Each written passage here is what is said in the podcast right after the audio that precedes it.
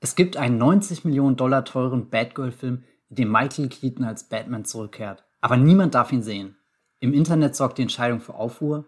Wir erklären, was dahinter steckt und warum das Batgirl-Fiasko den Anfang vom Ende des goldenen Streaming-Zeitalters einläuten könnte.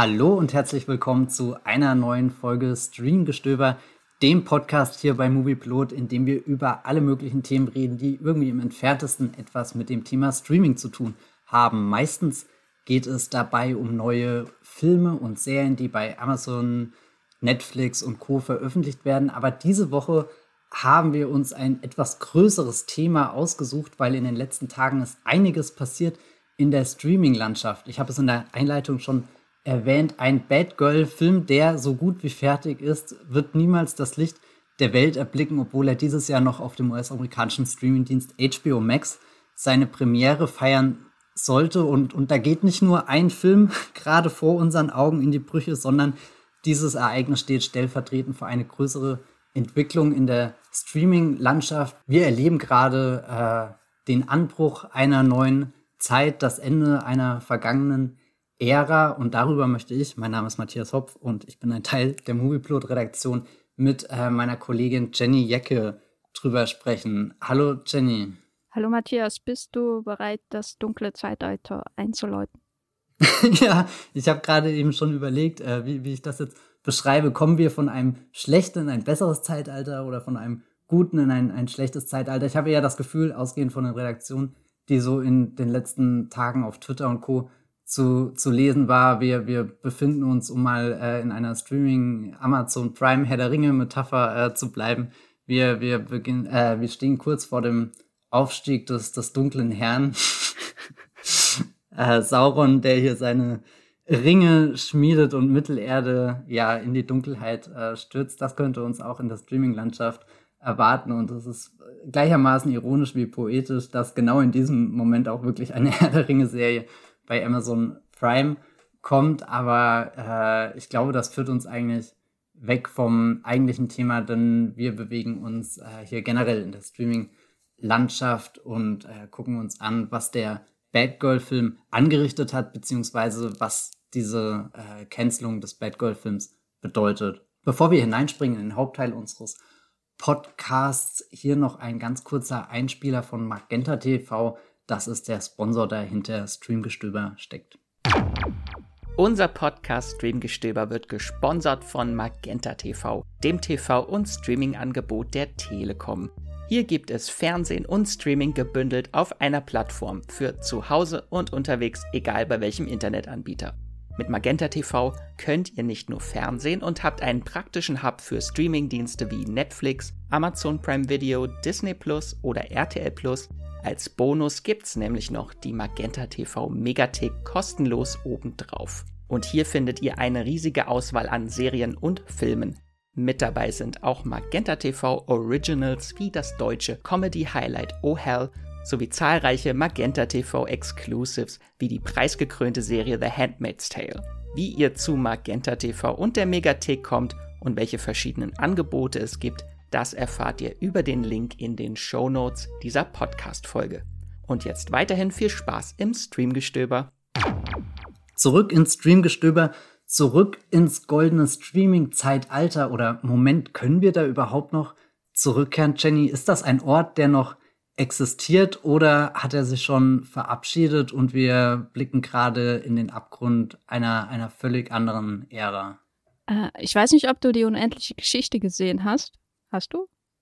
Ich äh, habe nicht. ähm, das hatte ich befürchtet, aber es ist ja äh, immer was, was man nachholen kann. Und da gibt es ja das Nichts, das das äh, wunderbare oh ja, Fan ja, ja. Fantasiereich äh, auflöst und in äh, Bruchstücke verwandelt und ähm, quasi die große Gefahr der Geschichte ist. Und äh, ich würde es so sehen, dass wir gerade in einem äh, ja in einem äh, bunten Regenbogen äh, Fantasieland mit vielen Einhörnern leben und äh, jetzt kommen finanzielle Sparmaßnahmen und die sind das nichts und die machen das alles kaputt. Äh, das ist meine Sicht auf die Dinge. Vielen Dank, äh, das war mein Beitrag. Damit frohen Mutes in eine volle Podcast-Folge, wo wir optimistisch in die Zukunft blicken, aber äh, wenn, wenn das, das große schwarze Nichts sich vor uns ausbreitet. Ich habe übrigens sehr konkrete äh, Vorstellungen davon, weil wir haben früher im Kunstunterricht die komplette äh, Hörbuchreihe oder das komplette Hörbuch zu die unendliche Geschichte äh, äh, gehört und, und deswegen ist mir, ist mir dieses Nichts, das, das spüre ich richtig in meinen Knochen. Ich merke gerade, wie ich mit meinem Pinsel in dem äh, schwarzen äh, Farbtopf drin rumrühre und das Ganze auf mein Blatt Papier verstreiche und dann vor zur Lehrerin gehe und sage so, Kunstwerk fertig und naja, Note 6 setzen. Ähm, was ist denn das goldene Streaming-Zeitalter genau? Ist das, äh, wie, wie würdest du das beschreiben, wenn, wenn jemand zum allerersten Mal diesen Begriff hört, aber gar nichts damit anfangen kann?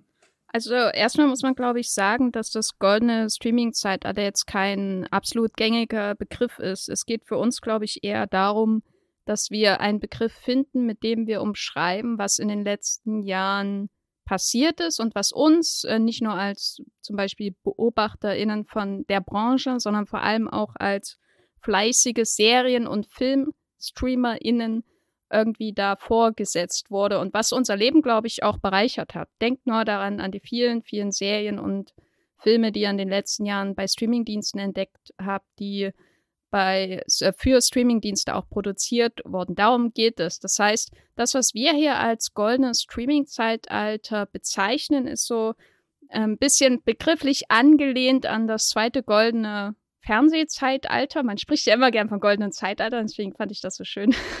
Wir leben einfach von einem goldenen Zeitalter in das nächste. Und es gibt ja dieses goldene Fernsehzeitalter, das sagt man, also das zweite Manchmal ist es auch einfach nur das goldene Fernsehzeitalter, manchmal ist es das dritte, ist ein bisschen kompliziert. Aber man sagt so, ab der ersten Folge von Die Sopranos 1999 bis so in die 2010er, zum Beispiel bis zur letzten Folge von Mad Men, gab es einfach eine, ein neues Serienzeitalter voller äh, kreativen Elan, äh, neuen Serien, äh, mehr Ambition, Breaking Bad, Game of Thrones, The Wire, alles mögliche fällt da rein. So kurz gefasst. Und da, das haben wir so ein bisschen zum Vorbild genommen, um diesen Begriff hier zu coinen des ähm, goldenen Streaming-Zeitalters. Und wir sehen quasi diese Zeit nach dem Ende des goldenen Serienzeitalters als den Beginn dieser dieser spezifischen Streaming-Zeit. Man kann, manchmal wird auch der Begriff ähm, Peak TV verwendet. Da geht es eher so um das Serienbiss äh, an sich. Und ich finde Streaming-Zeitalter ein bisschen treffender, weil es, glaube ich, auch um Filme geht. Es geht um Plattformen. Und ähm, was meinen wir genau? Wir meinen eine Zeit, man könnte so sagen, ab der ersten, ab den ersten eigenproduzierten Serien von Netflix, also 2013, House of Cards, uh, Orange is the New Black, äh, in der immer mehr Streaming-Anbieter nicht nur neue eigene Produktionen äh, rausgeschossen haben, sondern überhaupt auch aus dem Boden gesprossen sind. Also wer kennt es nicht? Die ganzen Streaming-Anbieter, die in den letzten Jahren kamen, sahen und entweder siegten oder dann wieder gekillt wurden oder in andere Streaming-Dienste aufgingen.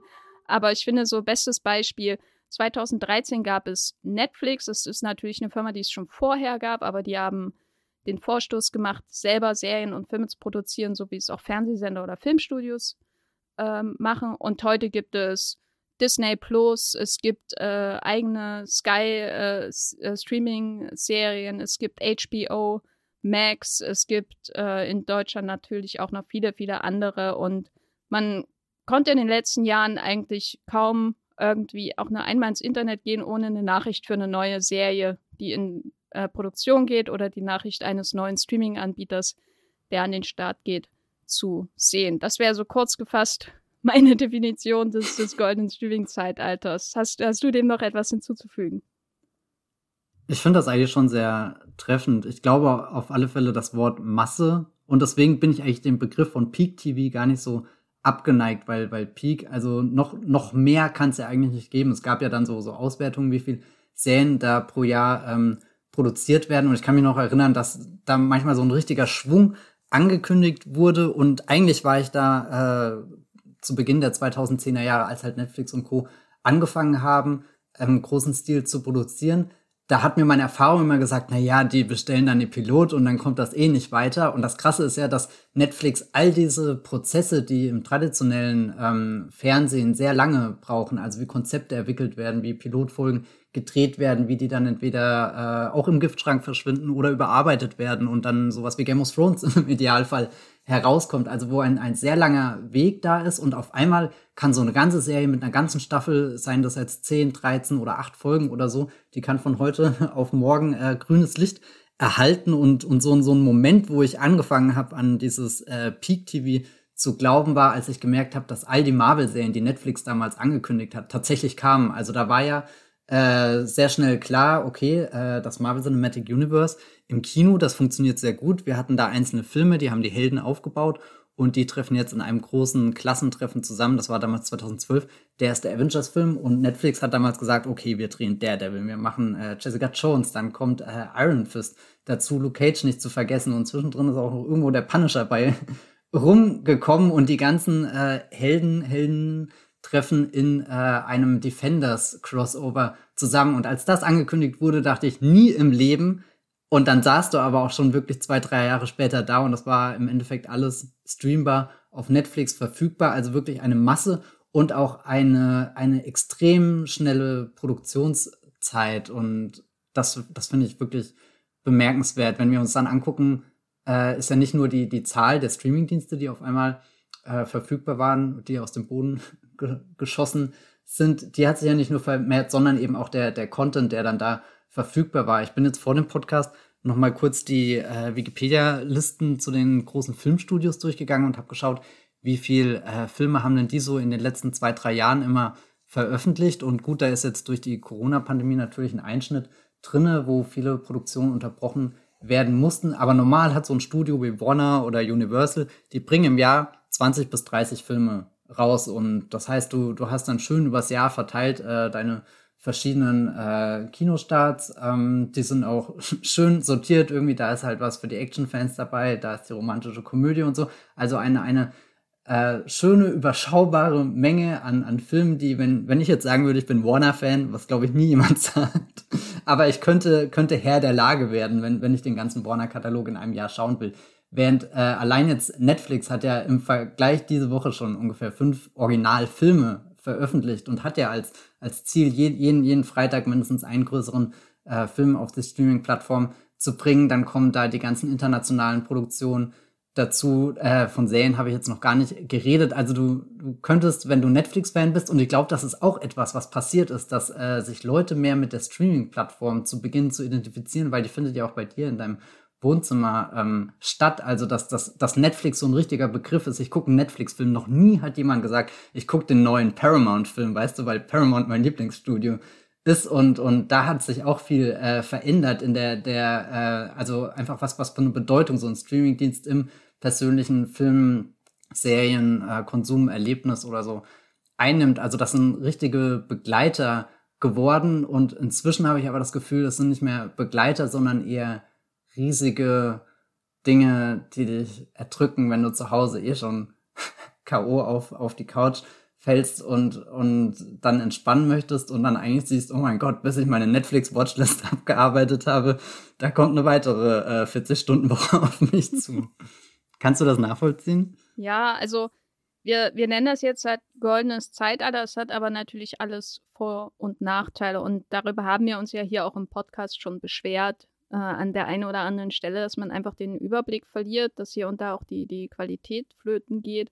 Und wie soll das auch anders sein, wenn man sage und schreibe in einem Jahr 559 Serien produziert, was letztes Jahr in der amerikanischen ähm, TV-Industrie der Fall war, also insgesamt nicht nur Netflix. Und vor zehn Jahren waren das vielleicht 200 oder 300. So.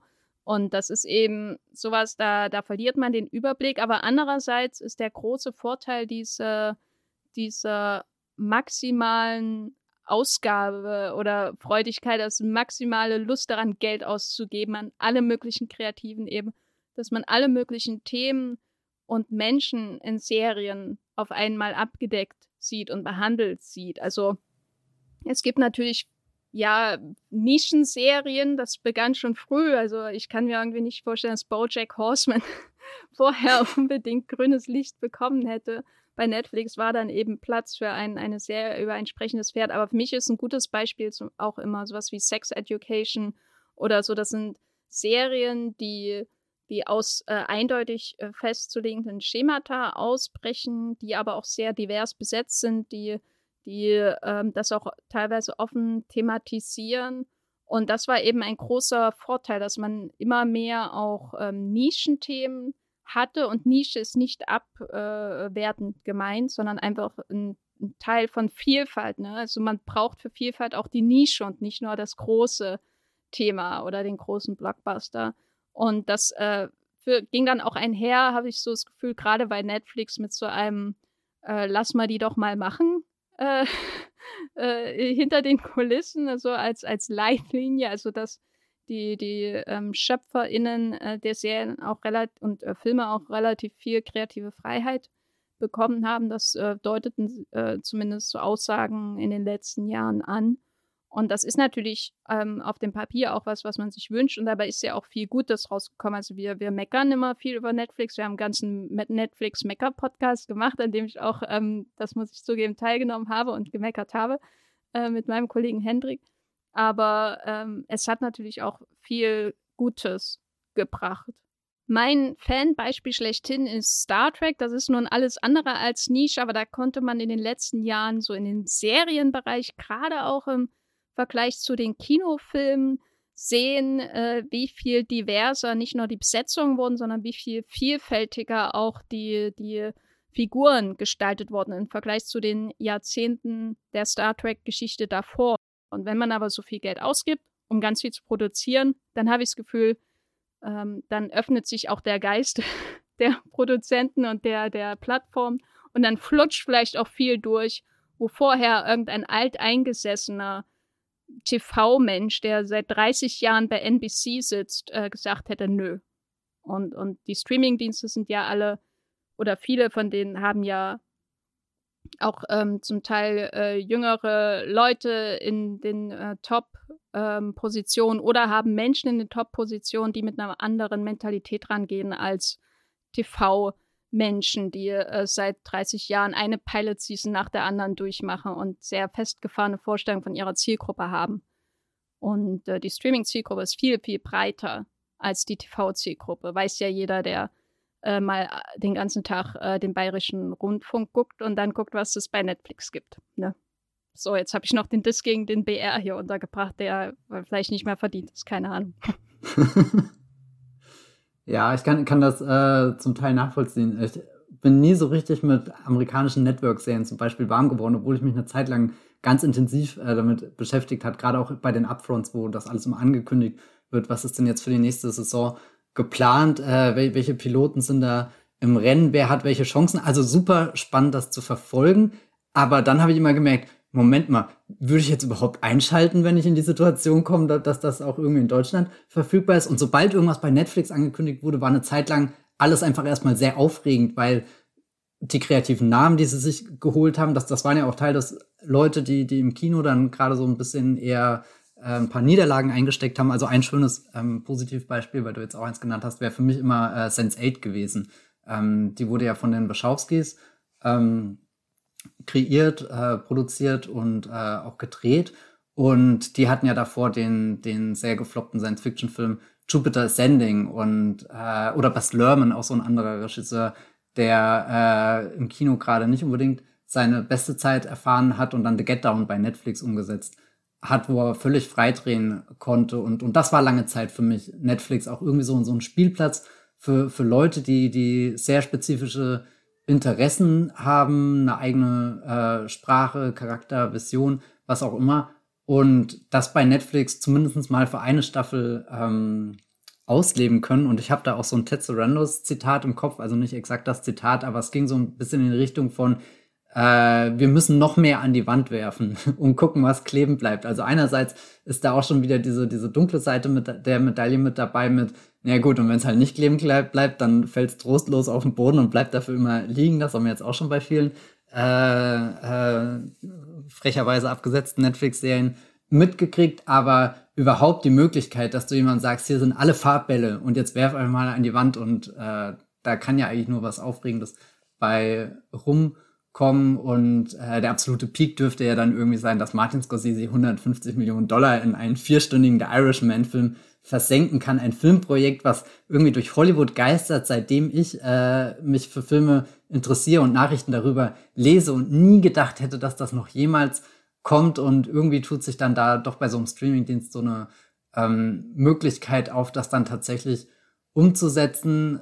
Aber es ist auch alles irgendwie so, so, so, so, so Teil eines größeren Prozesses, Teil einer, einer Reise. Und wir sind ja jetzt auch schon wieder an dem Punkt angekommen, wo Netflix zwar irgendwie schon sicherlich stolz auf The Irishman ist, aber auch merkt, hm, hat sich das wirklich rentiert? Investieren wir nochmal 150 Millionen Dollar in einen so sperrigen Film, wenn wir doch vielleicht auch einfach mit äh, der 20 Millionen äh, Dollar Produktion, äh, die, die perfekt auf eine Zielgruppe zugeschnitten ist oder so einen größeren Erfolg einfahren können. Also Erfolg im Streaming äh, Zeitalter wird vor allem äh, auch noch mit äh, Zuwachs der Anzahl an abgeschlossenen Abos äh, ausgemacht. Also das finde ich alles sehr, sehr spannend momentan zu beobachten. Es könnte aber nun sein, dass wir uns an dem Punkt befinden, wo dieses Zeitalter ein Ende hat. Ähm, du hast es ganz am Anfang schon mal so ganz kurz durchblicken lassen. Wir kommen gerade aus einer Phase, wo sehr viel möglich war, sehr viel Diversität existiert hat vor und hinter der Kamera, in der Auswahl der Stoffe, in der Auswahl der Formate, in der äh, Erzählform, ganz viele Experimente. Und dann ist so ein Wort gefallen, wo du gemeint hast, jetzt wird auf die Finanzen geguckt, jetzt wird der Sparkurs gefahren. Was bedeutet das? Sind die, sind die Geldquellen von Netflix einfach erschöpft? Also da äh, musst du Retastings fragen ähm, oder Ted Surrenders.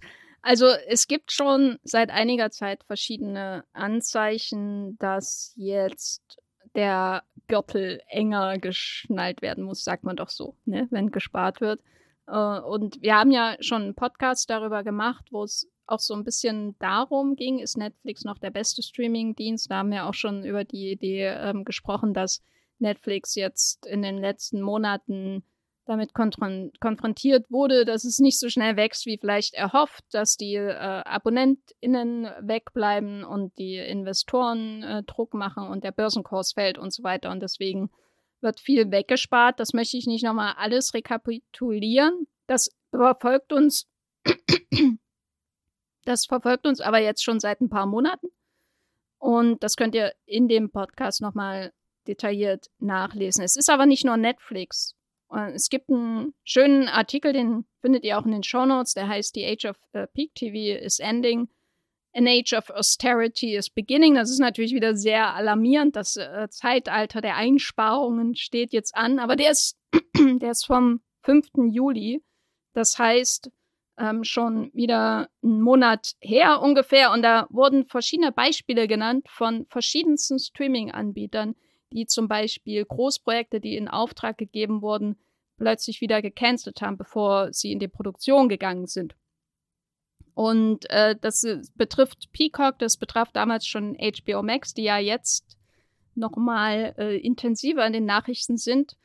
Und es ist einfach so viel, was, glaube ich, zusammenkommt. Es ist so die Zeit, äh, also der, der Corona-Lockdown oder die internationalen Corona-Lockdowns natürlich auch in den USA, soweit das überhaupt vorhanden waren, haben nochmal zu so einem Streaming-Boom geführt. Das ist jetzt aber erstmal, äh, hoffen wir, für eine Weile vorbei. Das heißt, die, die Streaming-Dienste sind jetzt wieder mit der Realität ausgesetzt und die Realität sieht eine große Angst vor einer kommenden Rezession vor, also ähm, dass die, die Wirtschaft schrumpft und das führt dann automatisch auch zu so einem genaueren Blick auf die Frage, wie viel Schulden haben wir jetzt eigentlich gemacht in den letzten Jahren? Netflix hat ja riesen Schulden gemacht und hat schon 2021 angekündigt, dass sie keine weiteren Schulden mehr machen wollen. Die haben ja Schuldenberge in die Milliarden hinein und damit sind sie nicht allein, weil diese Serien und Filme, die produziert werden, eben auch Geld kosten.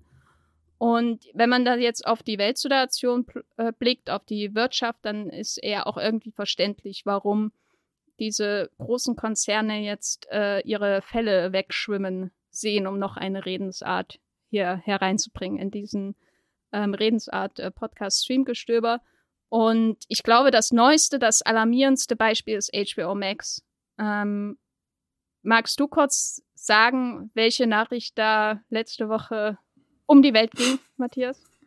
Genau, also es ist viel bei HBO Max im Gange, aber die eine Sache, die wirklich durch die Decke geschossen ist, und ich habe das auch direkt bei Twitter geschrieben, ich verfolge das jetzt seit, seit zehn Jahren ungefähr, lese ich regelmäßig Filmnachrichten und äh, äh, beschäftige mich damit, aber ich habe es noch nie erlebt, dass irgendwann der Hollywood Reporter oder Variety in der Überschrift stehen hatten, ein 90 Millionen Dollar teurer DC-Film, der schon abgedreht ist, der sich in der Postproduktion befindet, der mit Michael Keaton aufwartet, ein Megastar mit Brandon Frasen aufwartet, ein Megastar mit Leslie Grace in der Hauptrolle, die letztes Jahr in dem Musical In the Heights ihren, ihren großen Durchbruch hatte und wo damals gesagt hat, jeder bei Warner war absolut begeistert und wollte sie unbedingt in der Hauptrolle in dem Bad Girl Film sehen, der als allererster großer DC-Film für den Streamingdienst HBO Max produziert werden sollte. Und wenn mir vor zehn Jahren jemand gesagt hätte, äh, ja, und dieser Film landet einfach im Giftschrank, hätte ich so unglaublich geschaut, wie ich vermutlich letzte Woche geguckt habe, als ich das gelesen habe. Es war sehr spät.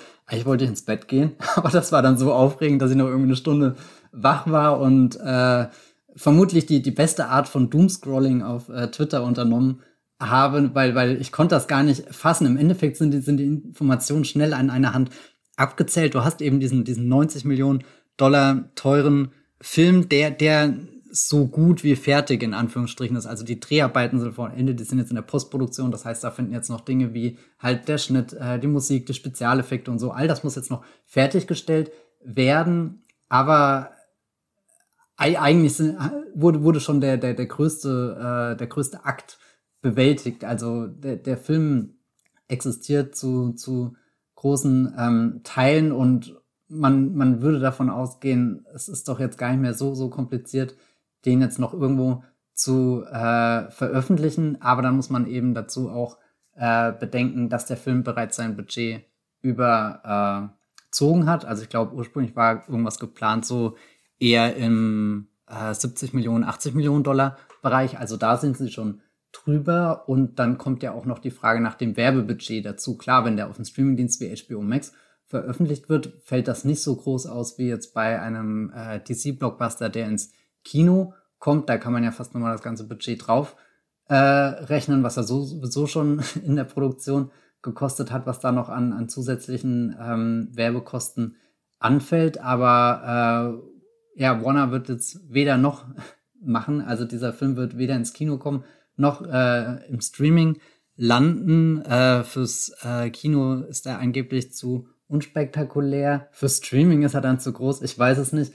Ähm, er wird, äh, oh Gott, ich steck nicht drinne, wie, wie äh, die, die, äh, die Steuern in den USA. Soll, soll ich dazu was sagen? Das kannst du gerne machen. Aber, aber die, die, die Sache ist ja, sie sind bereit, ähm, um quasi die Schulden oder die Unkosten, in die sie sich gestürzt haben mit dem Film, sind bereit, äh, den kompletten Film aufzugeben und ihn nie zu veröffentlichen. Also es ist unfassbar. Aber erzähl kurz äh, zu, den, zu den Steuern, wie genau da der Prozess ist. Ja, also vielleicht nochmal als Beispiel, warum das so unfassbar ist. Es gibt so ein paar Filme, die legendär sind, weil, weil die Filmemacher sie aus, aus unterschiedlichen Gründen nicht veröffentlichen wollten. Also einer der berühmtesten ist zum Beispiel The Day the Clown Cried von Jerry Lewis. Hier endlich mal Jerry Lewis im Streamingstimme erwähnt. Großer Comedian-Film. Äh, ähm, ja, der hat ihn quasi weggesperrt, weil er aus unterschiedlichen Gründen dachte, es ist keine gute Idee, den zu veröffentlichen, auch wenn ich sehr viel Arbeit reingesteckt habe. Und dann gibt es sowas wie, ich glaube, es war ein Fantastic Four-Film, der mhm. Anfang der 90er ausschließlich gedreht wurde, damit die Firma quasi die Rechte an diesem Film weiter behalten kann. Und wer dazu Infos braucht, sollte die vierte Staffel von Arrested Development schauen.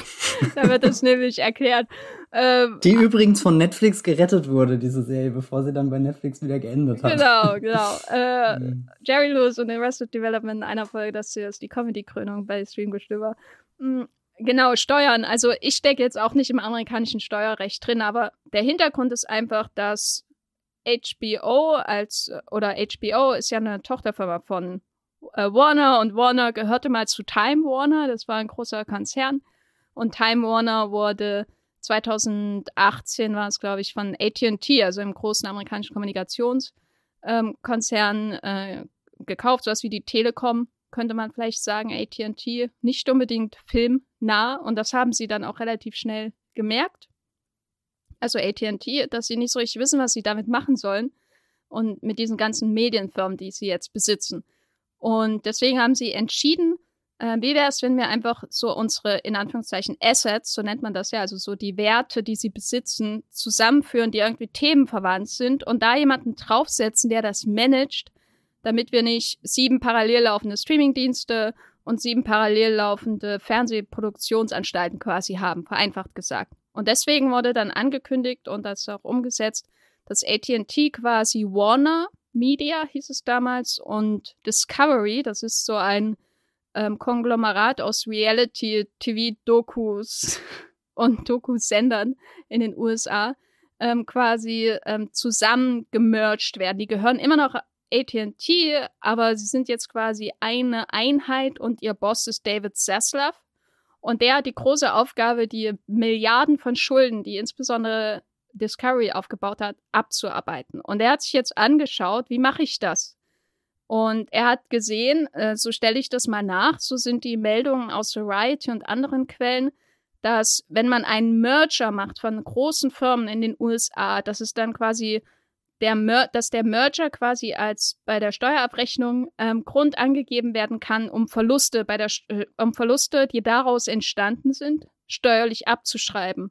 Und das passiert jetzt mit Batgirl, das passiert auch mit diesem Scooby-Doo Animationsfilm, der ebenfalls in den Giftschrank kommt. Ähm, das heißt, man hat jetzt die Wahl, bringt man ihn ins Kino, da muss man noch mal, weiß nicht, 40, 50 Millionen draufzahlen, einfach für die Werbung und für die Kinoauswertung. Bringt man ihn Stream, äh, dann ähm, hat man wahrscheinlich einen schlechten Film. Das ist die Angst bei ihnen angeblich, der die DC-Marke schädigen kann. Äh, ob das gerechtfertigt ist, ist nochmal eine ganz andere Frage. Aber wenn man das steuerlich abschreibt, diesen Batgirl, wenn er 90 Millionen gekostet hat, dann könnte man äh, das ist eine Zahl, die ich gelesen habe, 20 Millionen Dollar zurückbekommen. Steuerlich. Wie wenn wir eine Steuerabrechnung machen und ich habe noch keine 20 Millionen zurückzubekommen. Äh, ich wollte gerade sagen, wie, wie sieht deine Steuerabrechnung aus? Aber ich, ich, ich hoffe jedes Jahr darauf, dass das passiert. Äh, das ist mein innerer Sesslev. So.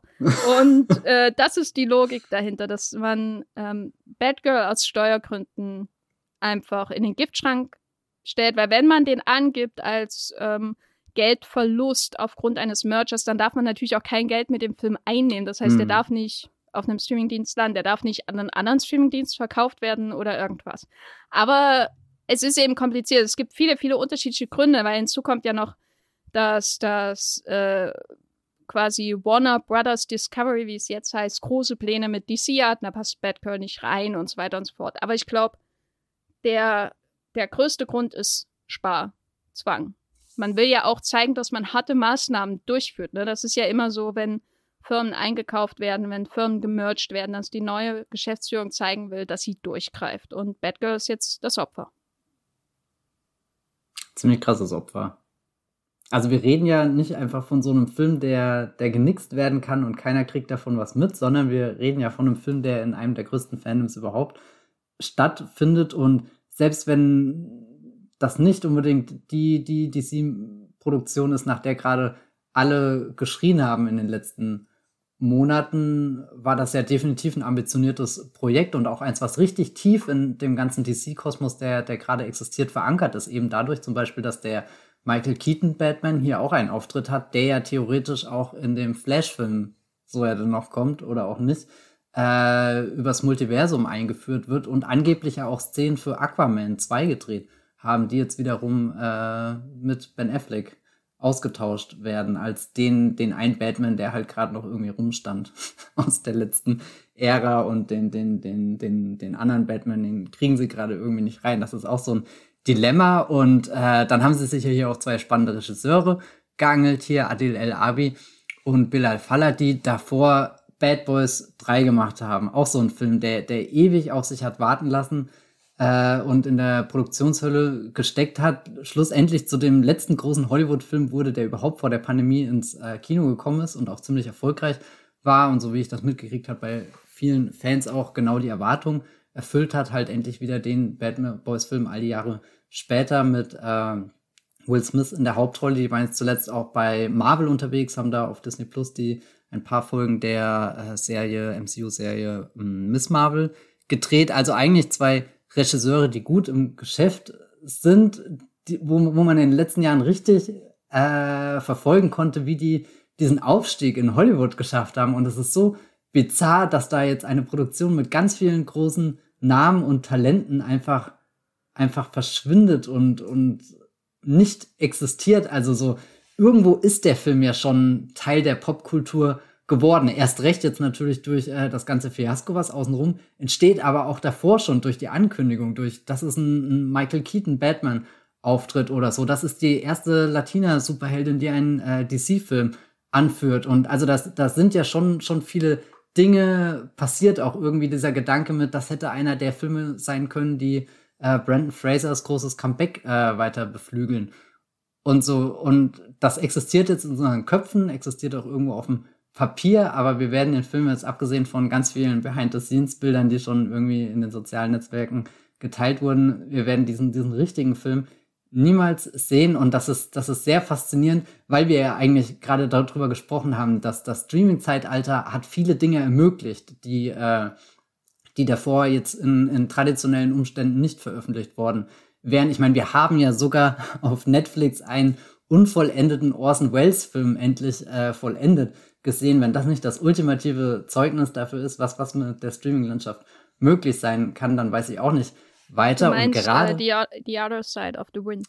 Genau, The Other Side of the Wind. Ähm, der wurde nach was weiß ich wie vielen Jahren, äh, sind sie das ganze Material durchgegangen und haben den Film fertig geschnitten. Also der wurde damals schon von äh, Wells gedreht, aber halt äh, war, war lange Zeit in irgendwelchen Kartons und äh, Filmrollen gestapelt äh, und hat vor sich hingeschmollt, dass er nie das Licht der Tages, äh, nie, nie, nie das Licht der Welt erblickt und äh, dann habe ich eines Abends Netflix angemacht und da war er.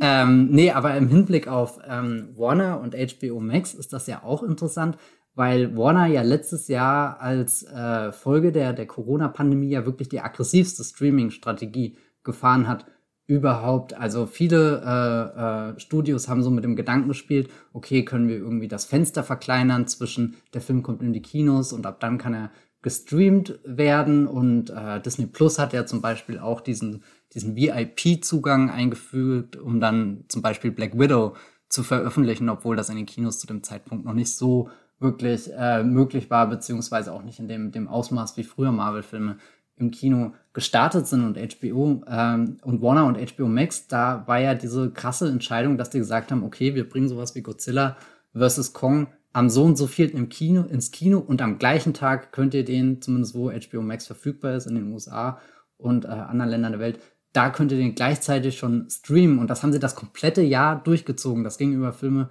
äh, wie Dune bis hin zu Matrix, äh, der neue Matrix, wie heißt er? Matrix. Resurrections? Oh Gott, ja. Ich äh, habe gerade so viele Matrix äh, Rs im Kopf gehabt und habe überlegt, oh Gott, welcher ist welcher ist es? Natürlich, Matrix Resurrections äh, war dann der, der allerletzte Film quasi von dem 2021er Line-Up, was Warner gleichzeitig ins Kino und auf HBO Max gebracht hat. Und weil wir jetzt eh schon irgendwie in diesem DC-Komplex sind, müssen wir auch kurz darüber reden, dass letztes Jahr auch der Snyder Cut stattgefunden hat. Für den haben sich Fans jahrelang in Kampagnen eingesetzt. So richtig existiert hat dieser fertige, also hat als fertiger Film hat das Ganze nicht existiert. Das heißt, Warner hat irgendwann entschlossen, okay, wir brauchen Content, um unseren Streamingdienst zu füllen und dann können wir hier diesen rumpfhaften Snyder Cut nochmal aus dem Giftschrank-Archiv, wo auch immer, nochmal rausholen und dann haben sie ja auch nochmal richtig viel investiert, also im Endeffekt auch irgendwas um die 70, 80 Millionen Dollar, glaube ich, hat die Fertigstellung des Snyder Cuts gekostet. Also das heißt, Warner kommt wirklich von einem extremen Streaming-Jahr, wo, wo alle Energie äh, investiert wurde, um diesen Streaming-Dienst HBO Max zu pushen, ob die Anzahl an Abos äh, zu steigern und die Inhalte so attraktiv wie möglich zu machen. Und jetzt kommt wirklich eine, eine 180-Grad-Drehung. Ja, es ist ja auch äh, für uns in Deutschland, die jetzt kein HBO Max haben, relevant, weil wir konnten vielleicht Matrix nicht direkt im Stream schauen, aber wir hatten natürlich zum Beispiel als DC-Fans die Aussicht darauf, dass HBO Max neben diesen großen Blockbustern, die von Warner fürs Kino produziert wird, auch DC-Filme nur für den Streamingdienst produziert. Also das ist ja das, was für mich auch so das goldene Zeitalter so ein bisschen aufmacht, was du ja auch äh, ausmacht, was du ja auch vorhin mit den Serien gemeint hast, den, den Marvel Netflix Serien, dass da jetzt durch diese, so sah es letztes Jahr aus, dass da jetzt durch diese Möglichkeit einer Streaming-Plattform zum Beispiel auch Heldinnen eine Möglichkeit für einen eigenen Film bekommen, die zu nischig vielleicht sind für den mega großen Blockbuster. Nun wird jetzt jemand entgegenhalten, 90 Millionen Dollar ist kein mega großer Blockbuster. Und so viel hat Batgirl ja gekostet am Ende. Ja, ist es, ist es nicht. Leider. Das ist die Zeit, in der wir leben. Da äh, beginnen die, die großen Blockbuster ja mittlerweile bei 150, 180, 200 Millionen Dollar. Und das wird von, wird wohl auch als Grund gesehen, dass das, das ähm, HBO oder Warner Brothers Discovery, wie man es jetzt immer hintereinander sagen muss, äh, entschieden hat, äh, den lieber nicht ins Kino zu bringen, weil der halt nicht so große Spektakel hat wie äh, The Batman, der irgendwie bei 180, 200 Millionen Dollar gekostet hat. Oder der kommende Aquaman 2 oder so. Das ist eben das Problem. Also die, die Firmenführung äh, unter Zaslav hat jetzt quasi kategorisch entschieden, es kommen keine ähm, Filme mehr zu HBO Max, die nur für den Streamingdienst produziert werden, schon gar nicht DC-Filme, die nur für den Streamingdienst produziert werden. Was jetzt auch äh, für ganz viel Angst gesorgt hat, für angekündigte Projekte.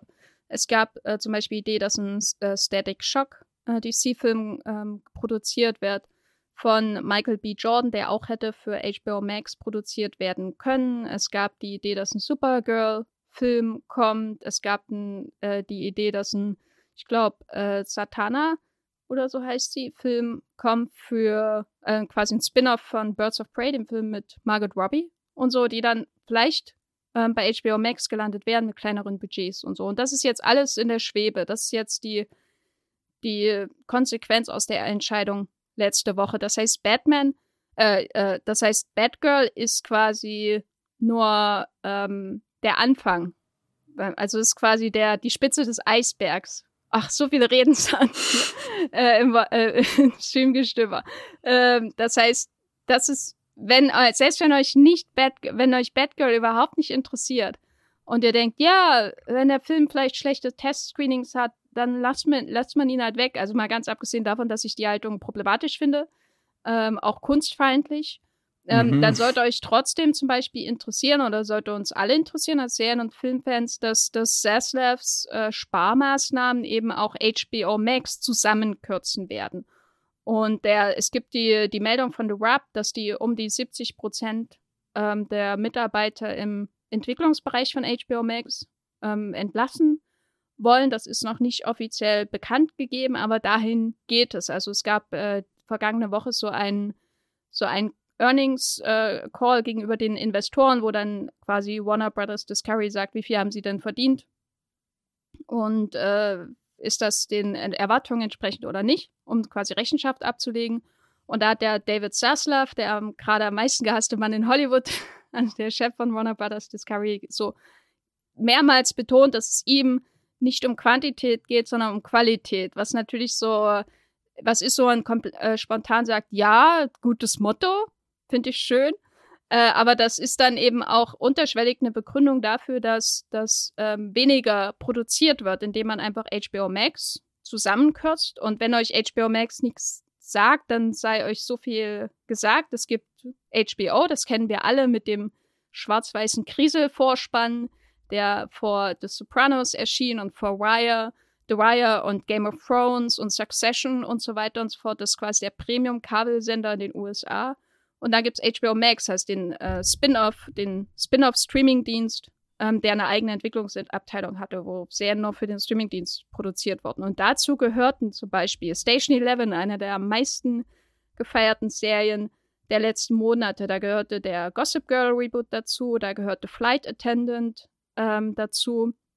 Our Flag Means Death von Taika Waititi, Tokyo Vice von Michael Mann, Hex, eine ganz tolle Comedy-Serie Comedy-Dramedy über Comedians, könnte man sagen. Peacemaker von James Gunn, ähm, der Suicide Squad Spin-off. Äh, es gibt die, die, die tolle Animationsserie Harley Quinn, die von Kritikern äh, äh, wirklich gelobt wird. Jede Staffel, die wurde auch für HBO Max produziert. Doom Patrol ist mittlerweile auch eine HBO Max Produktion. Das ist nur eine Auswahl. Das sind ja auch Serien, die teils nach Deutschland gekommen sind, die teils auch hier Fans haben, die aber eigentlich durch die Bank irgendwie sehenswert sind. Und das ist quasi das, was jetzt in Gefahr ist. Deswegen haben viele Menschen gerade Angst. Das muss man vielleicht noch mal dazu sagen, mhm. weil HBO Max ja hier in Deutschland jetzt nicht so der Mega-Begriff ist, Matthias.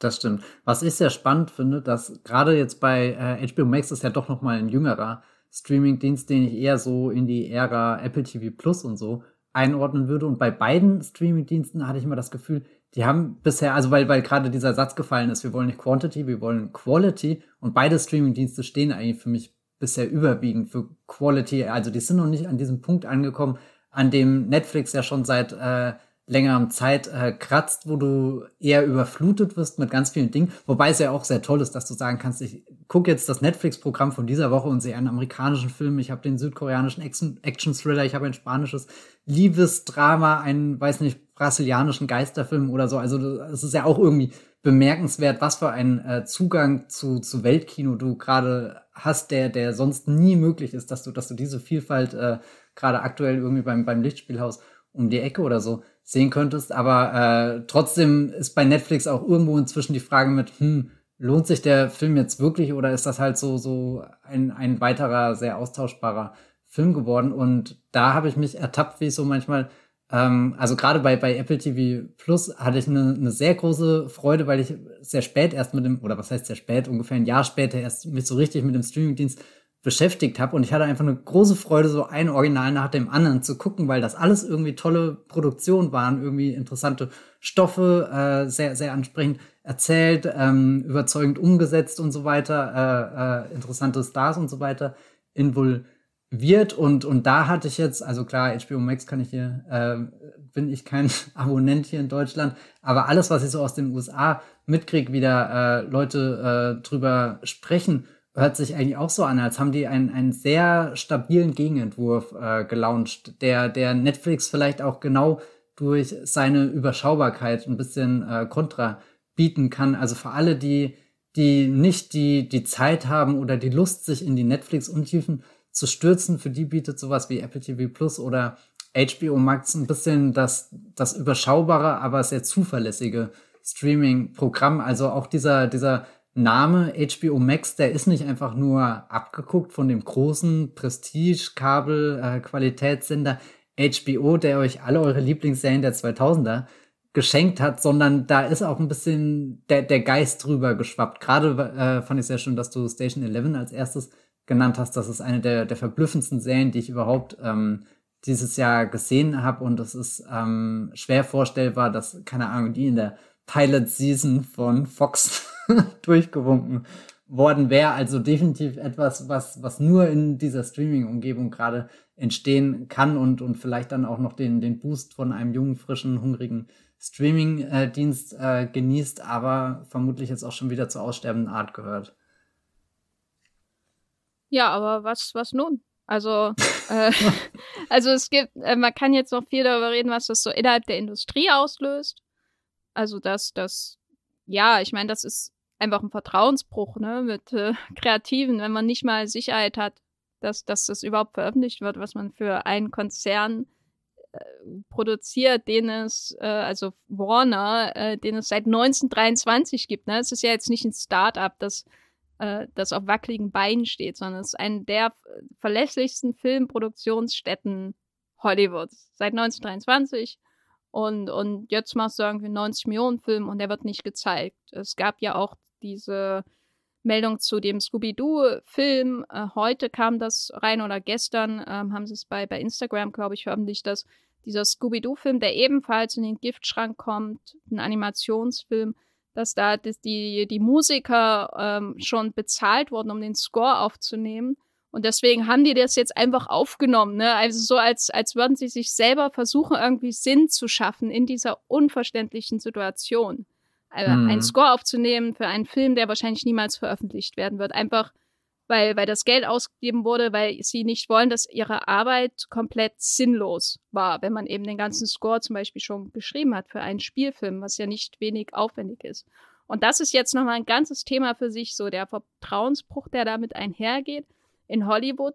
Aber wie sieht es jetzt für uns aus? Wir als Serienschauende und Filmschauende, die so und so viele Streamingdienste abonniert haben, was ist denn jetzt das, was kommt, wenn dieses goldene Streaming-Zeitalter vorbei ist? Was kommt, wenn äh, die, die, sage ich mal, die, die kleineren, die Nischensachen, wo man vielleicht auch mal ein Risiko eingehen muss, thematisch oder besetzungsmäßig, wenn die wegbrechen, was ist, was wird das ersetzen? Was, was denkst du? Na, ich glaube, die Tendenz, und bei Netflix ist das ja auch schon sehr deutlich zu sehen, ist, dass sich äh, die, die sehr ähm, chaotische, aber aufregende und vielfältige Streaming-Landschaft doch mehr in das verwandelt, was wir vielleicht vom Hollywood-Kino der 2000er Jahre, 2010er Jahre gewöhnt sind. Also, dass man, dass so eine Rückbesinnung auf die Idee des Blockbusters äh, stattfindet, dass du halt ein großes Event dir ausdenkst und damit versuchst, möglichst alle potenziellen Zielgruppen abzudecken, da auch entsprechend viel Geld reinpumpst, weil du weißt, äh, keine Ahnung, diese, diese 200 Millionen Dollar, wenn der Film funzt, dann spielt er halt auch über die Milliarde ein. Und von dieser Milliarde zerrt das Studio halt das nächste. Ja, also ich finde da immer sehr spannend. Äh, da gibt's ein Buch, da wird äh, über die Sony-Hacks äh, geschrieben und äh, Meinst da, du The Big Picture? Genau, The Big Picture. Ich wollte es gerade noch äh, googeln, während ich sie umschreibe. Aber sehr gut, dass du das parat hast. The Big Picture, ein, ein sehr spannendes, aufschlussreiches Buch, kann ich euch nur empfehlen. Es geht da äh, vordergründig um die Sony-Hacks, aber äh, das große Bild, was erzählt wird, ist die Entwicklung des Blockbuster-Kinos in Hollywood. Und da wird dann eben auch über den unfassbaren Erfolg gesprochen, den damals die ersten zwei Spider-Man-Filme von Sam Raimi hatten, wo dann Produzenten gesagt haben mit, ich würde jeden 150 Millionen Dollar teuren Film durchwinken, weil wenn eine dieser Produktionen funktioniert, dann ist das wirklich was, was mein Studio für die nächsten Jahre beflügelt. Und, und das fand ich äh, sehr, sehr spannend, weil normal würde ich immer denken, naja, mach lieber viele kleine, verschiedene Produktionen, aber keine dieser kleinen Produktionen wird halt zu so einem Mega-Überflieger wie, wie äh, es, äh, der erste Spider-Man-Film damals mit äh, Tobey Maguire war. Und, und das sieht man ja jetzt auch bei, bei Disney, vermutlich der größten Blockbuster-Schmiede überhaupt. Die hatte ja 2019 ein wirklich geisteskrankes Jahr, was, was das ein, die Einspielergebnisse angeht. Ich glaube, es waren, weiß gar nicht, wie viele Filme dabei, die über die Milliarde drüber gegangen sind, aber es dürften nicht wenig gewesen sein. Wir hatten zum Beispiel der König der Löwen, wir hatten der Aufstieg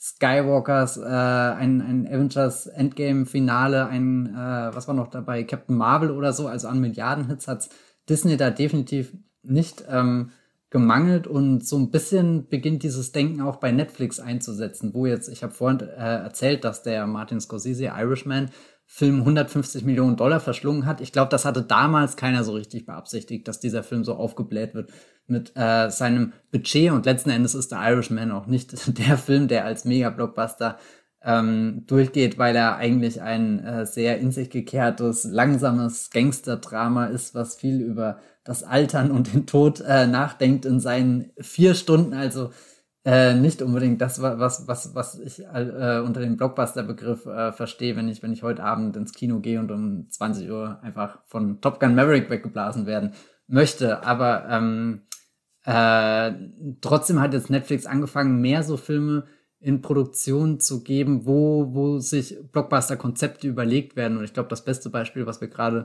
richtig äh, äh, live anschauen können, ist äh, The Grey Man, ja auch ein, ein Film, der Unmengen an Geld äh, gekostet hat, wo, wo natürlich ganz viel in die Gagen der Schauspielenden geht. Also äh, die Talente sind nach wie vor wichtig und deswegen finde ich es auch spannend, äh, dass du gerade auch nochmal diesen, diesen Vertrauensbruch äh, genannt hast, der ja stattgefunden hat, als, als äh, hier letztes Jahr diese Entscheidung gefallen ist oder vorletztes Jahr schon, ähm, dass Warner sämtliche Filme gleichzeitig zum Kinostart auch auf HBO Max stellt, da ist ja Christopher Nolan der große Name gewesen, der gesagt hat, so, ich dachte bis gerade eben noch, ich äh, arbeite für das geilste Filmstudio auf dem Planeten und jetzt muss ich irgendwie feststellen, ich arbeite halt einfach nur noch für einen Streamingdienst und das ist super enttäuschend und er hat ja dann auch seine Warner-Beziehung aufgelöst. Sein neuester Film erscheint jetzt äh, im Verleih von Universal. Also das war ein, ein sehr großer öffentlichkeitswirksamer Schritt, dass so ein kreatives Talent, also jemand wie Christopher Nolan, der aus Originalstoffen Millionenhits machen kann, der, der ist ja schon sehr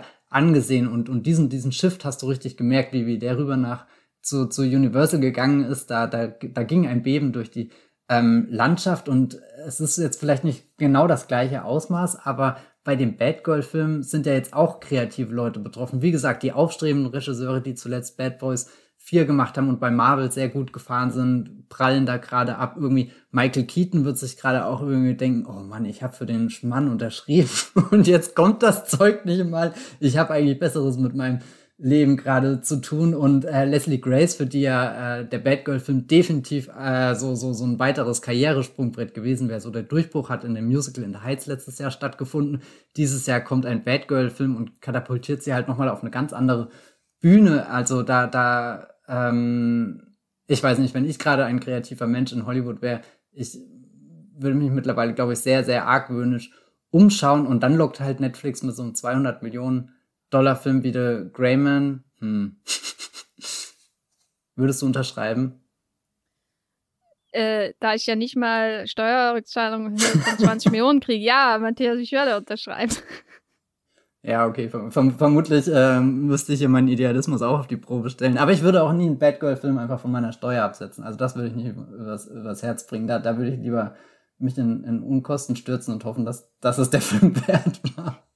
Aber vielleicht Nein, haben aber wir ja, vielleicht haben wir einen Blick in die Zukunft jetzt im August, September, ne? Weil Oh ja, das Du hast ja am Anfang schon, glaube ich, der Herr der Ringe erwähnt. Mhm. Und da kommt ja die, ich glaube, sie heißt nicht so, aber ich kann mir den richtigen Titel nicht merken. Der Herr der Ringe der Macht. Du meinst die, die Ringe, der, der, der Herr der Ringe, die Ringe der Macht. so. Ja, das sage ich nicht, weil das klingt doof. Und das, da muss mal jemand mit einem Korrekturstift drüber gehen. Einfach einen Ring, einen Herr rausstreichen. Na, also ich freue mich ja irgendwie auf die Serie, aber hm.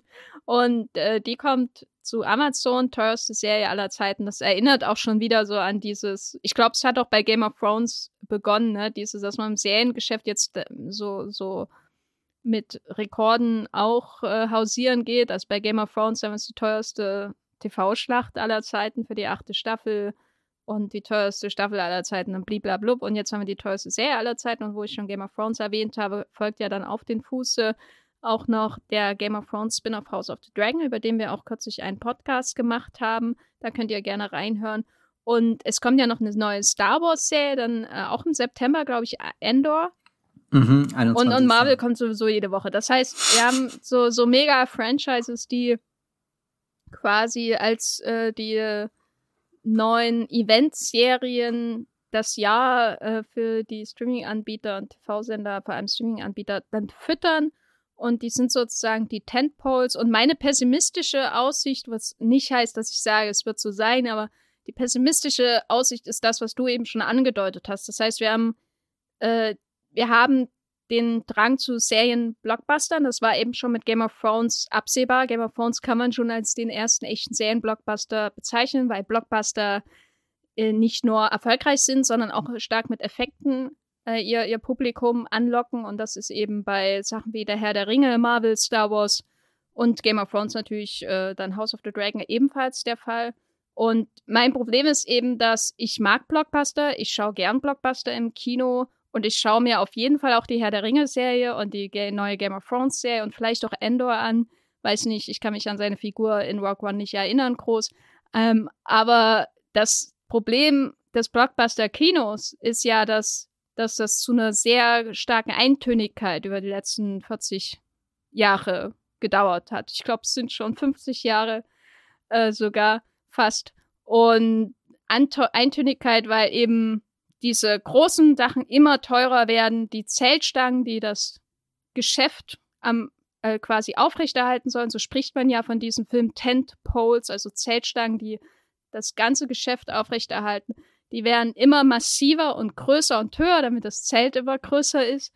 Aber so drumherum wird's immer, wird die Luft immer dünner. Es wird immer weniger Geld für Mittelgroßprojekte oder kleinere Projekte ausgegeben. Und das ist ja das, wo wir im Hollywood-Kino dastehen, wo wir geschaut haben auf Streamingdienste wie Netflix und gedacht haben und auch auf Serien im Goldenen Serienzeitalter, das wir zu Anfang erwähnt hatten, und gedacht haben, ach, zum Glück gibt es jetzt wieder irgendwie so Anlaufstellen, wo mal ein paar erwachsene Dramen produziert werden wo ähm, eben Nischenthemen bearbeitet werden, wo so klassische Genres, die aus dem Kino verschwunden sind, aus dem Hollywood-Kino, wieder beackert werden, wo es mal gute Krimis gibt oder gute mittelgroße oder so Actionfilme oder eben wirklich Dramen, so außerhalb der Oscar-Saison. Das war das, was immer so als Grund genannt wurde, auch für das goldene Serienzeitalter. Ne? Zeitalter. Das heißt, die Leute wurden aus dem Kino auch irgendwie mit vertrieben und sind vom Fernseher gelandet und haben da Sachen gesehen, die ihnen das Kino schon lange nicht mehr bietet.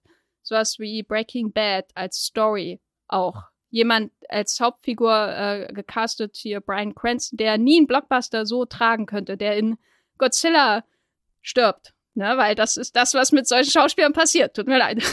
Die werden in Godzilla getötet. Äh, und äh, das ist eben so dieser pessimistische Blick, dass wir jetzt in diese selbe Richtung laufen, die wir schon mal gesehen haben in einem anderen Geschäftsfeld, nämlich dem Film im, im Serienbereich jetzt. Äh, ich weiß aber nicht, ob das wirklich so pessimistisch sein muss. Ich weiß nicht, ob wir übermorgen, ob da schon die Welt untergeht, was Serien zum Beispiel angeht. Äh, es gibt sicherlich auch einen positiveren Blick, weil man kann natürlich ebenso argumentieren, und das habe ich auch schon in der Vergangenheit im Podcast das ist eine Blase, in der wir jetzt gelebt haben. Das goldene Streaming-Zeitalter, wie wir es am Anfang genannt haben, ist eine Blase, wo endlos investiert wird, ohne ein Geschäftsmodell zu haben. Und das hat ja zum Beispiel auch der John Landgraf, der ähm, Chef von FX, diesem großen amerikanischen Kabelsender, jedes Jahr gesagt, als er wieder mal aufgezählt hat bei der Television Critics Association Pressetour. Das war das, das war wie das Uhrwerk, auf das man sich verlassen konnte jedes Jahr, wo er gesagt hat, dieses Jahr wurden werden wahrscheinlich 450, 500, was auch immer Serien produziert. So kann es nicht weitergehen, weil der Markt das nicht aufrechterhalten kann. Und das ist eben jetzt der positive Spin dieser Geschichte, auch wenn ich damit nicht die Entscheidung von David Zaslav, was Batgirl angeht und so entschuldigen möchte. Der positive Spin ist jetzt, dass der Markt sich selbst reguliert. Und der wiederum pessimistische Spin ist, dass eine Blase platzt und alles untergeht. Aber ich glaube, äh, man muss da irgendwo den Mittelweg finden, ne? Zwischen, es konnte nicht ewig so weitergehen und bitte nehmt euch Warner Brothers Discovery und ihre Entscheidungen nicht zum Vorbild. Das ist doch ein gutes Fazit.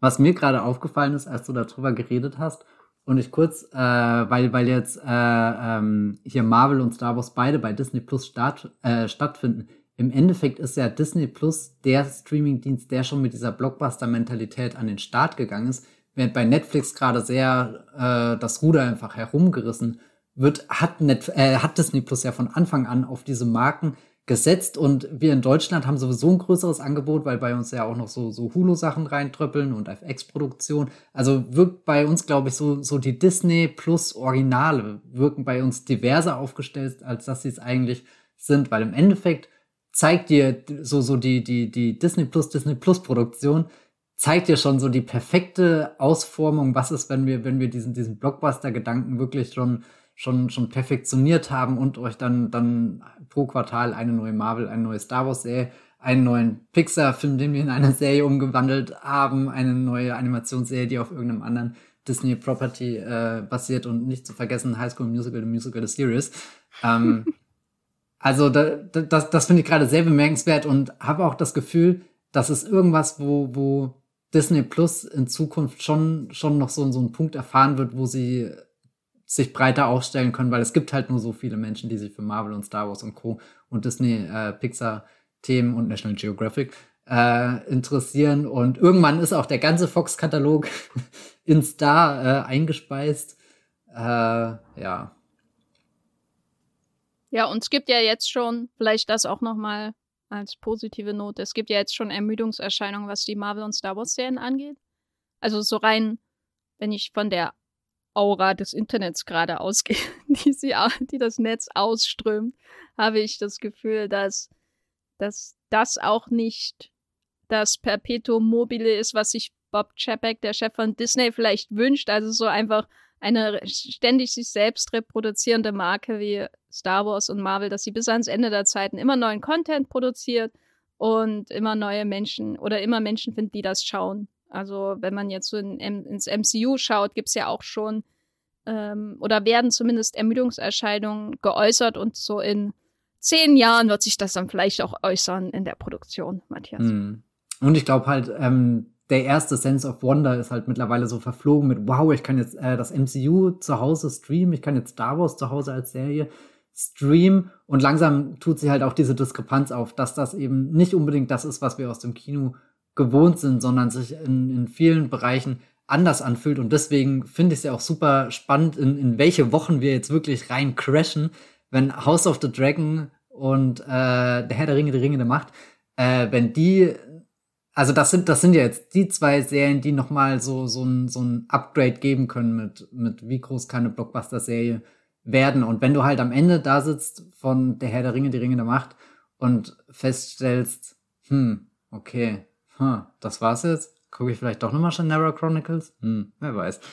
Dann äh, steckt äh, der Blockbuster, der Serienblockbuster in der Krise. Aber äh, das ist jetzt auch nur ein, ein sehr negativer Blick in die Zukunft. Ich freue mich ehrlich gesagt auf alle Serien, die da jetzt kommen, von Game of Thrones über Star Wars bis Herr der Ringe. Ich gucke sogar äh, She-Hulk mit großer Freude, weil im Endeffekt ist She-Hulk verkörpert auch ein bisschen das, was wir vorhin äh, ganz am Anfang, worüber wir gesprochen haben, dass doch irgendwo eine Vielfalt möglich ist. Aber ich glaube, in dem Fall ist es eher darauf zurückzuführen, dass das MCU als Franchise mittlerweile über eine Dekade alt ist und an den Punkt gekommen ist, wo sich halt auch so äh, abseitigere Ideen wie, wie eine She-Hulk-Serie jetzt leisten kann und halt nicht den, den 600. Iron Man-Film in Auftrag gibt, obwohl sie das bestimmt auch tun würden, wenn Robert Downey Jr. wieder sagen würde, ja, für 100 Millionen. Das könnt ihr nicht von der Steuer absetzen.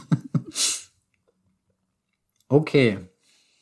Ich glaube, da sind wir am Ende dieses Podcasts angekommen. Jenny, was, was nimmst du für dich persönlich mit, wenn du jetzt zu Hause streamst und was für ein Gefühl streamst du? Hast du, hast du, hast du ein schlechte, schlecht, schlechtes Gewissen, weil du über Bad Girl nachdenkst, der gerade irgendwo neben Fantastic Four steht? Also dem, dem gegiftschrankteten äh, Fantastic Four.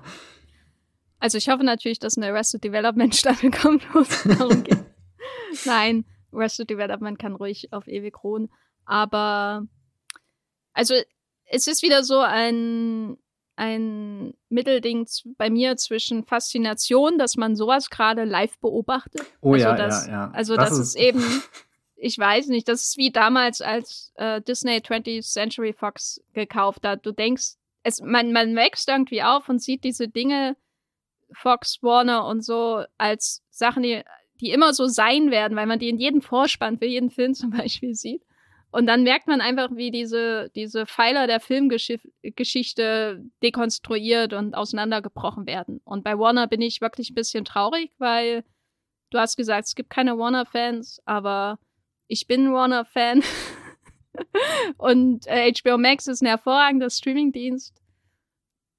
Und ich bin jetzt primär einerseits fasziniert, das alles zu beobachten und andererseits traurig und angstvoll, was mit HBO Max passiert, weil ich wirklich gerne Serien sowohl von HBO als auch HBO Max sehe. Das ist immer so für mich, das ist was, wo, da stürze ich mich rein, weil ich irgendwie dem vertrauen kann, was bei, bei Netflix ja nicht der Fall ist. Aber da, wie gesagt, da haben wir auch in dem Netflix-Podcast darüber gesprochen. Und deswegen bin ich jetzt quasi fazitmäßig äh, hin und her gerissen. Ähm, wie ist es bei dir? Ja, ich äh, finde mich da in einer ähnlichen Situation wieder. Also ich, die letzte Woche war schon sensationell, das, das Newsgeschehen zu verfolgen, wie sich da eins nach dem anderen entwickelt, wie, wie dieser Film weggesperrt wird, wie, wie die Beteiligten reagieren, wie äh, Warner Brothers Discovery, Warner Bros. Discovery reagiert, ähm, welche Ideen da gerade im Raum stehen, irgendwas herumzureißen auf einer großen wie auf einer kleinen Ebene. Ähm, das, das ist schon unheimlich spannend, äh, äh das live zu erleben.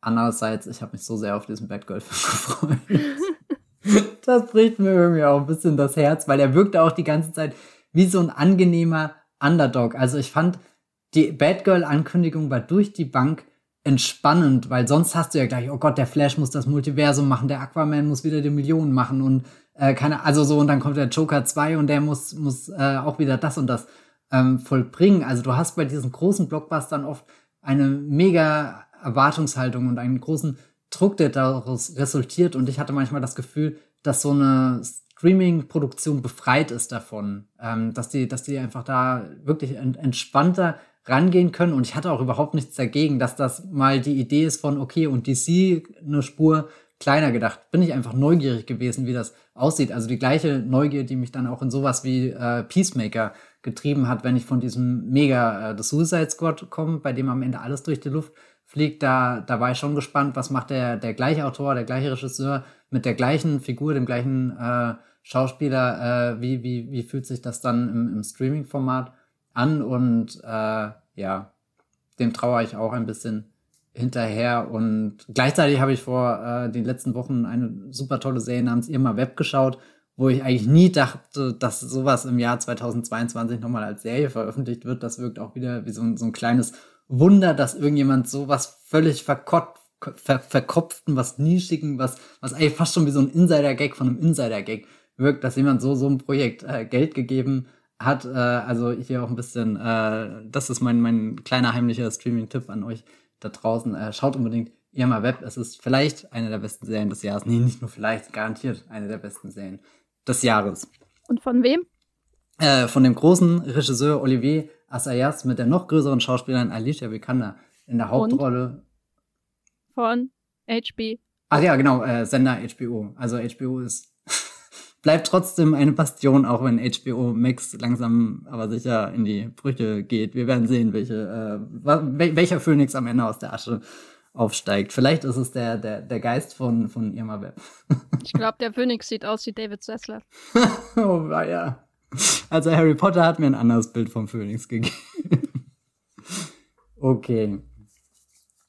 Damit sind wir am Ende dieses Podcasts angekommen. Ich möchte ein großes Dankeschön aussprechen an euch alle, die bis an diesem Punkt drangeblieben sind, zugehört habt. Ich hoffe, ihr habt ein paar interessante Dinge erfahren und äh, generell ist es schön zu sehen, dass dieser Podcast von euch gehört wird. Äh, ansonsten würden wir ihn ja auch nicht mehr machen. Das heißt, ihr seid ein wichtiges Mitglied in dieser Podcast-Beziehung. Falls ihr uns unterstützen wollt, könnt ihr das gerne tun. Ihr könnt nämlich diesen Podcast abonnieren, überall, wo das äh, möglich ist, so bei äh, Spotify. Darüber freuen wir uns bei Apple Podcast, Podcast Addict. Ähm, da könnt ihr natürlich auch Benachrichtigungen aktivieren, damit ähm, ihr immer auf dem Laufenden seid, sobald eine neue Folge veröffentlicht wird. In der Regel erscheinen die ja sehr früh am Mittwoch. Außerdem würden wir uns freuen, wenn ihr uns eine kleine Bewertung da lasst, zum Beispiel bei iTunes oder Podcast Addict. Da könnt ihr auch kommentieren und uns ein bisschen Feedback schicken. Wenn ihr das nicht öffentlich machen wollt, könnt ihr das natürlich auch per E-Mail machen. Da erreicht ihr uns unter podcasts.movieplot.de. Wir lesen das alles und antworten, auch wenn es manchmal ein bisschen verzögert kommt. Uns erreichen sehr viele Sachen, auf die wir reagieren müssen. Deswegen, äh, ja, habt Geduld mit unseren Antworten. Und ansonsten, wenn ihr auf dem Laufenden bleiben wollt, gibt's noch einen Stream-Gestöber Twitter-Account, der wird geschrieben Stream-Gestoeber, also OE statt einem Ö. Da findet ihr auch alle äh, Updates zu den neu veröffentlichten Folgen. Apropos Folgen. äh, Jenny, falls Menschen dir folgen wollen im Internet, wo du Oi, was für eine Überleitung. Streaming-Abenteuer erlebst. Ich, ich, ich, ich schwöre, wo, wo will die, Matthias damit hin? Ja, ich, ich, ich habe das nicht geplant, das, das hat sich einfach gerade aufgetan und ich dachte, ich muss die Brücke mitnehmen, weil ich glaube, ja, ja, guck, jetzt siehst du schon, jetzt bricht alles zusammen. Aber äh, zurück zum, zum Folgen. Wo, wo kann man dir, dir, dir folgen, wenn man mehr von dir erfahren will äh, und deinen Blick auf die Welt? Oh, mein Blick auf die Welt. äh, das ist eine große Ankündigung. Ihr könnt mir folgen bei Twitter. Äh, da findet ihr mich als Jenny Jecke oder Gafferlein. Und bei Movieplot könnt ihr lesen, was ich so schreibe. Da habe ich auch versucht, einen Explainer zu schreiben zu dieser ganzen Warner Brothers Discovery Sache und auch nochmal äh, in einem anderen Text habe ich auch ein bisschen darüber geschrieben, welche anderen Filmprojekte jetzt in Gefahr sind von DC oder wo man einfach Angst hat, was, was, was wird mit denen? Und äh, die Aussicht ist äh, nicht rosig, so viel dazu. Und äh, ja, ihr könnt mich auch hören und zwar mit, ihr werdet es kaum glauben, Matthias hier in einem Podcast und das ist der Wollmilchcast. Da sprechen wir vorwiegend über Filme und da gibt es jeden Montag eine neue Folge. Matthias, wo findet man dich im Internet, wenn man dir folgen möchte? Ja, es ist sehr überraschend. Ich bin auch ein Teil dieses äh, Wollmilchcasts, den du gerade erwähnt hast. Äh, falls ihr da noch mehr Blockbuster-Input haben wollt, wir sprechen gerade über eine Entwicklung des Blockbuster-Kinos in den 90er und 2000er Jahren. Äh, das ist vielleicht sogar eine schöne Ergänzung hier äh, zu diesem äh, Blockbuster-Treiben, das dann später die Streaming-Landschaft übernommen hat. Ansonsten äh, lest ihr natürlich auch, äh, könnt ihr lesen von mir Texte auf movieplot.de. Da schreibe ich als Matthias Hopf ganz einfach unter meinem normalen Namen. Da habe ich zuletzt auch äh, inspiriert durch die Dinge, die gerade bei äh, DC passieren, über den neuen Haupt-Batman im DC-Universum gesprochen, der wieder der alte Haupt-Batman ist, nämlich Ben Affleck. Äh, es gibt gerade wenige Leute, die erhobenen Hauptes, glaube ich, aus dieser ganzen Sache rausgehen, aber irgendwie schafft es Ben Affleck trotzdem als Gewinner dazustehen, obwohl er sich schon lange von Batman verabschiedet hat. Ich finde das sehr faszinierend alles. Und ansonsten könnt ihr mir auf Twitter folgen, da bin ich als Bibelbrox mit 3e unterwegs noch mehr passende Streamgestöber-Folgen zu diesem großen äh, Streaming-Chaos. Also nicht so viel Chaos, aber doch. Wie hast du ihn vorhin bezeichnet, Jenny, den Podcast, den, den Netflix-Mecker-Podcast? ja. Wo, wo wir die Frage klären, ist Netflix noch der beste Streaming-Dienst? Ich glaube, das ist so, so der, der Anhörtipp, den ich euch als nächstes weitergeben äh, würde, eben weil es sehr, sehr dicht mit dem heutigen Thema verbunden ist. Ansonsten könnt ihr aber auch noch andere Podcasts hören, die wir hier bei Streamgestöber veröffentlicht haben. Wir haben unter anderem ganz frisch über die besten neuen Serienstarts im August äh, geredet und wir haben zuletzt auch Listen gemacht mit den besten Streaming-Filmen äh, zu, äh, ja, die, die bisher 2022 veröffentlicht wurden. Da bekommt ihr ganz viele Tipps und Empfehlungen. Da sind nämlich überraschenderweise gar nicht so viele Blockbuster drin. Wir haben zwar gerade davon gesprochen, es werden immer mehr Streaming-Blockbuster, aber die Filme, die uns da am meisten beeindruckt haben, das waren doch eher so kleine abseitige Dinge. Also vielleicht findet ihr auch da noch den ein oder anderen Tipp. So, damit sind wir am Ende angekommen. Ich wünsche euch eine gute Zeit und streamt was Schönes. Das war die neue Folge Streamgestöber. Abonniert uns bei Spotify, bei Apple oder der Podcast-App eures Vertrauens und wir freuen uns auch ganz besonders über eure Bewertungen. Die Musik wurde aufgenommen und produziert von Tomatenplatten. Feedback und Wünsche gehen an podcast.moviepilot.de und wie ihr mit eurer Sprachnachricht im Podcast landet, das erfahrt ihr in den Shownotes und unter www.movieplot.de slash podcast.